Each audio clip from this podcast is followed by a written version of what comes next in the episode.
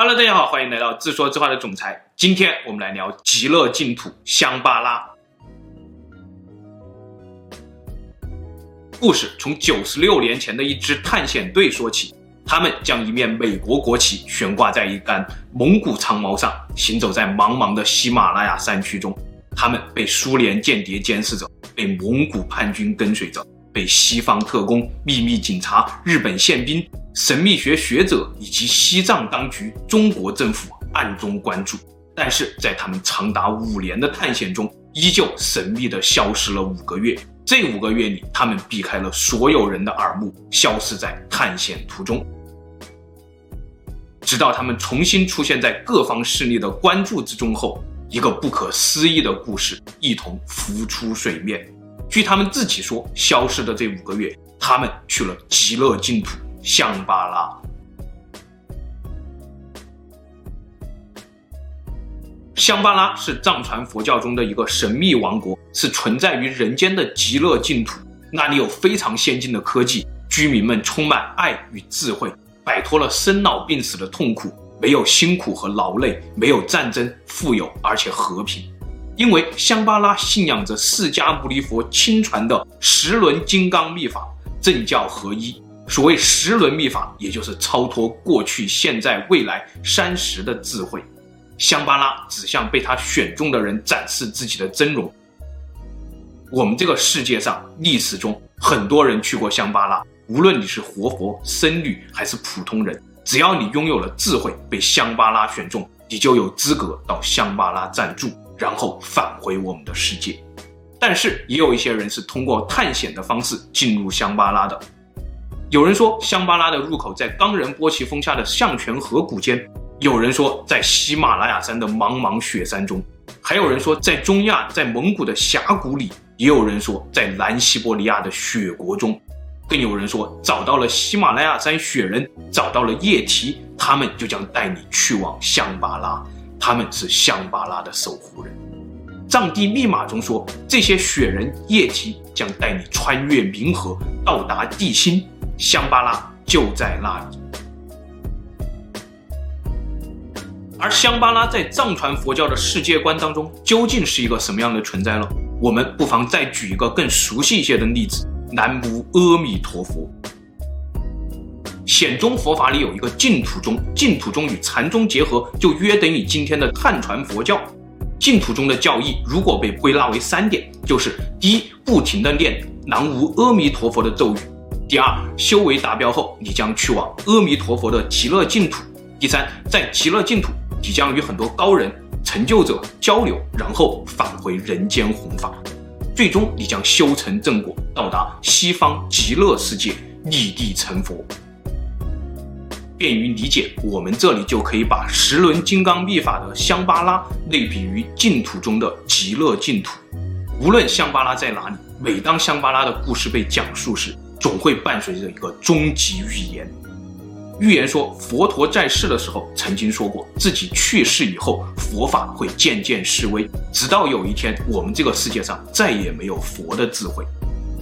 世界将被一个魔王所统治。魔王获得了高超的科技，变得自大，认为世界上没有什么不能被自己征服。人类的科技不断攀升，突然有一天，我们的科技水平就可以让所有人都看见香巴拉了。于是魔王看到了净土香巴拉以后，决定再次征服香巴拉，就像他曾经征服我们这个世界上一个个国家一样。香巴拉国王会带领着拥有更高科技的部队来到我们的世界，消灭魔王，然后拿出佛陀去世前留在香巴拉的秘法，教导我们每一个人。不久，世界将归于和平，我们每个人也将像香巴拉居民一样的幸福。从此，世界进入黄金时代。历代学者研究这个预言，最后锁定了两个预言实现的时间：第一，佛典上记载的时间，佛陀去世以后的第五千零一十四年，也就是公元二四二四年；第二，从香巴拉返回的探险者给出的时间，新世纪的第二个四分之一前，也就是二零四五到二零四九年之间。这个从香巴拉返回的探险队。正是我们前面说到的九十六年前那支探险队。时间回到九十七年前，这一年的倒数第二天，十二月三十日，苏联成立了，从此红色震惊世界，沙俄成为历史。而我们这支探险队的领头人是一位旧沙俄贵族尼古拉·诺里奇，但是这位旧沙俄贵族却拿着苏维埃的资助为苏联效力。而这支探险队为什么又打着一面美国国旗呢？因为诺里奇当时已经加入美国国籍。诺里奇的探险队核心成员由三人组成：第一，诺里奇的大儿子，这是一位颇有声望的藏学家，精通很多门外语，并且接受过严格的军事训练；第二，诺里奇的夫人，她是一位著名的灵学家，简单的说，她就是一位能与神明沟通的人；第三，诺里奇自己，他是一个天生的贵族，德裔沙俄贵族，是画家，是作家，是神学家，是哲学家，是艺术家。更是一个社会活动家，他是列宁的座上宾，是尼赫鲁的尊师，是罗斯福的朋友，是西藏活佛的客人。至今以他的名字命名的诺里奇公约，还是世界上很多国家共同遵守的国际公约。这个公约规定，文化保护高于国防，这也就是那个时代北京城多次被和平解放的一个法理基础和人类共识。这支探险队自称是仰慕西藏文化的私人探险队，他们此番前来的目的是寻找西藏传说中的香巴拉，他们要向西方世界介绍香巴拉，介绍藏传佛教。没错，日后另一位崇尚艺术的德意志青年，正是听了洛里奇的故事，才不惜在战事最吃紧的1938年、1943年，派遣他的心腹深入藏地寻找地球轴心。因为他深信西藏的地球轴心中有超越我们这个世界的高科技，能够帮他逆转战局。今天我们觉得这个传说很荒诞，但是请注意，苏维埃在二十年代支持诺里奇探险队，也是出于同样的目的。他们也想得到香巴拉的秘密武器，他们想在中亚满蒙印藏建立一个结合共产主义和藏传佛教的神圣东方联盟。想让红色触角直抵中国海和印度洋。从这段历史中，我们可以看出，探索西藏，苏联是德国的师傅。根据现代俄罗斯历史学家的研究，洛里奇探险队在出发之前，曾经在巴黎会见了两个重要的苏维埃高层：苏联外交部长齐切林和秘密警察头目米哈伊尔。这次双方达成了交易。苏维埃提供资金、运输补给和情报的支持，作为回报，洛里奇要刺探英法的消息，探索神圣东方联盟的可行性，以及为苏维埃带回关于香巴拉的秘密科技。一九二三年五月，探险队离开纽约，十二月到达藏地金刚之州，这也就是今天喜马拉雅山中的印度西孟加拉邦小城大吉岭。当时这是西方人主要的藏地落脚点，这里有英国茶园和第一条喜马拉雅山铁路，东西方奇人异事云集。在这里，洛里奇频繁地与藏地活佛喇嘛们接触，向他们讲述神圣东方联盟的理想。一些喇嘛很感兴趣，逐渐聚集到了洛里奇周围，各种奇人异事也纷纷加入他的探险队，这让洛里奇探险队变得越来越丰满。一年半以后，一九二五年五月六日，诺里奇离开大吉岭，沿着喜马拉雅山南麓穿行。八月九日，到达了小拉萨列城。离开列城以后，探险队进入了新疆，在和田，他们被中国政府没收了所有的武器和部分档案，扣押三个月之后放行。然后，探险队沿着丝绸之路访问了沿途的很多古老佛国，喀什噶尔、库车、求池、烟耆。然后北上，穿越准噶尔盆地，进入苏联。此时已经是一九二六年七月，而他们的下一站则是千里之外的莫斯科。因为这时候的苏维埃领导人已经从列宁换成了斯大林，显然斯大林同志对西藏更感兴趣。据说当时苏维埃特工总长葛雷伯坚信香巴拉王国的存在，香巴拉将指引他们获得先进的武器和精神控制的方法。他说服了苏维埃最高领袖，必须去西藏找到香巴拉。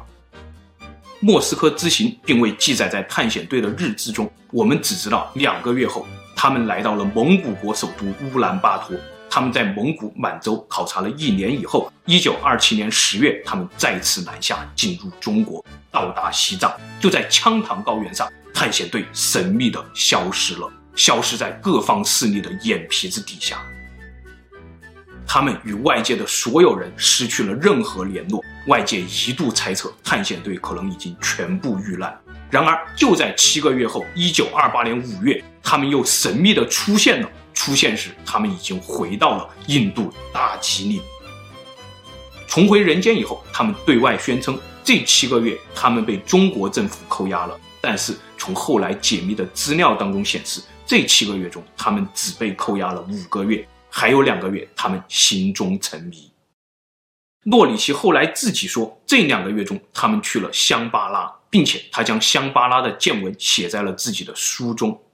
诺里奇说，他们被扣押后，被迫向北返回苏联。当他们刚刚离开中国，到达阿尔泰山北麓一个叫做乌伊蒙山谷的地方时，当地的古老信徒带他们去到了香巴拉王国的入口之一。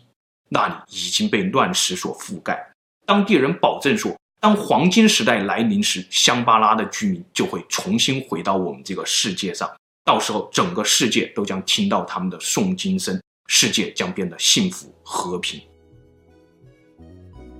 关于香巴拉入口的样子，诺里奇还创作了一幅油画：雪山、湖泊、湖泊中高耸的山峰，以及山峰上盘踞着的人首蛇身的神。这些神注视的地方，就是通往香巴拉的入口所在。从这个入口进入，就到了香巴拉。对于香巴拉王国的描述，诺里奇和前人的描述也差不多，而且和柏拉图对亚特兰蒂斯的描述，以及本教徒对卫摩龙人的描述也是惊人的一致。很多研究者也猜想，所谓的香巴拉、卫摩龙人、亚特兰蒂斯，这其实就是一个地方，是神族隐藏在我们这个地球上的一个基地，我们可以进入，那里有高超的科学技术和先进的社会制度，那里是极乐净土，人间天国。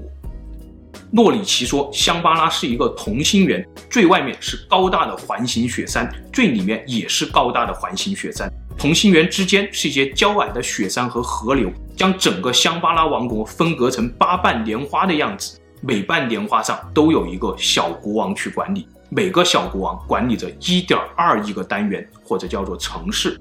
王国中间的同心圆上居住着香巴拉最高领袖，他是一个活佛。他的藏经阁中保存着释迦牟尼当年亲传的十轮金刚秘法，整个香巴拉无限美好。可能我们觉得洛里奇这是一个神话故事，但是他的探险或许真的让苏联得到了某些秘密档案，因为就在一九三三年，美国总统罗斯福又资助了诺里奇的第二次远东探险。这次探险，诺里奇并没有走到终点。因为有人举报他们是在为苏联探听美国情报，于是美国中途叫停了这个行动，甚至要判处诺里奇间谍罪，处以极刑。